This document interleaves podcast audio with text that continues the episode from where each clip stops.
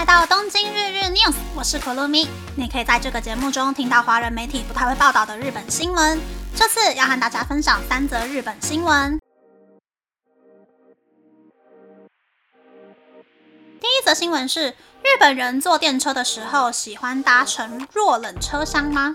雅虎 Japan 在炎热的八月初对两千人进行关于电车的问卷调查。关于在炎热的季节，你喜欢搭乘冷气温度比其他车厢高的弱冷车厢吗？的问题，回答会优先搭乘的比例是百分之六点四，不会特别搭乘的比例是百分之三十九点八，不太想搭乘但坐上了也无所谓的比例是百分之二十点一。想搭乘但坐不上也无所谓的比例是百分之十五点六，会避免搭乘的比例是百分之十四点七。而关于你认为电车需要设置弱冷车厢吗的问题，回答不需要的比例是百分之五点二，不太需要的比例是百分之七点六，没有想法的比例是百分之三十一点二，有点需要的比例是百分之三十七点七，需要的比例是百分之十八点五。东京都营地下铁在一九九四年听取高龄和女性乘客的意见，导入冷气温度比其他车厢高两度，只有二十八度的弱冷车厢。但随着夏天一年比一年热，问卷调查里也出现了希望有强冷车厢的声音。在新宿和多摩地区营运的金王电铁表示，为了防止车内温度上升，他们定期清洁冷气设备，并贴上隔热膜稳定车厢的温度，所以不会导入强冷车厢。东京地下铁则表示，考虑到冷气性能和节能的问题，不考虑导入强冷车厢，但最新购入的车厢冷气会比目前的电车强。东极电铁也表示，目前不考虑导入强冷车厢。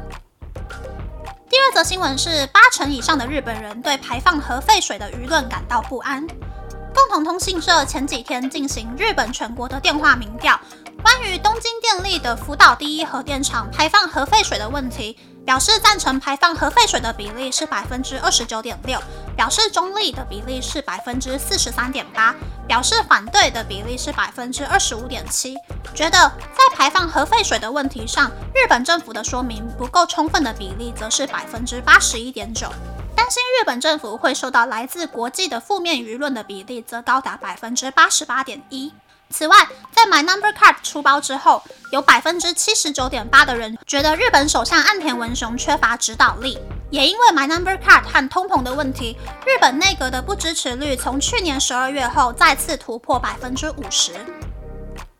第三则新闻是在今年日本暑假的期间，成田机场的使用人数是去年的三点六倍。昨天是日本盂兰盆节后的第一个星期天，也是许多日本人今年暑假的收假日。在海外度假的日本人涌入成田机场，让国际线的入境大厅充满推着行李箱、拿着伴手礼的旅客。根据成田国际机场公司的估算，八月十日到二十日，国际出入境的旅客人数总共是七十七点六万人，是去年同期的三点六倍。而光是昨天的休假日，大约就有三点六四万人入境。以上是这次和大家分享的三则新闻。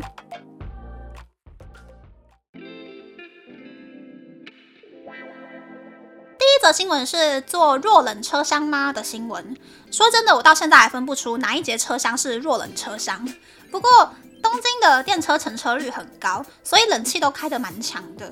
但是真的现在太热了，而且坐车的人太多，所以我到现在上车还是会一直开着自己的小电风扇，吹个十分钟，等到好像不会再冒汗了之后，才会把小电风扇关掉。台北捷运最近好像也要开始按照时段去调整冷气的强弱了嘛？面对舒适度还有生命安全的，我们还是只能够委屈北极熊了。第二则新闻是核废水民调的新闻。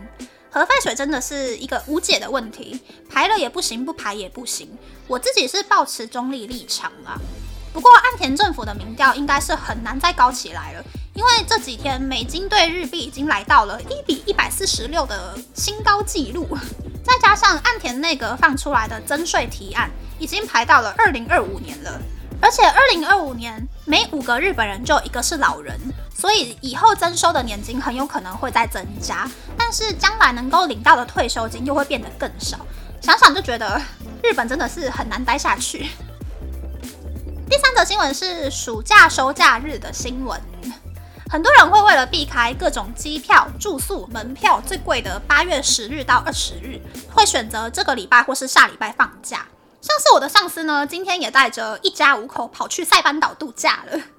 反正我是打算九月中天气没有那么热的时候出去玩啦，不然开心出门却一路找冷气，感觉也是玩得很不尽兴。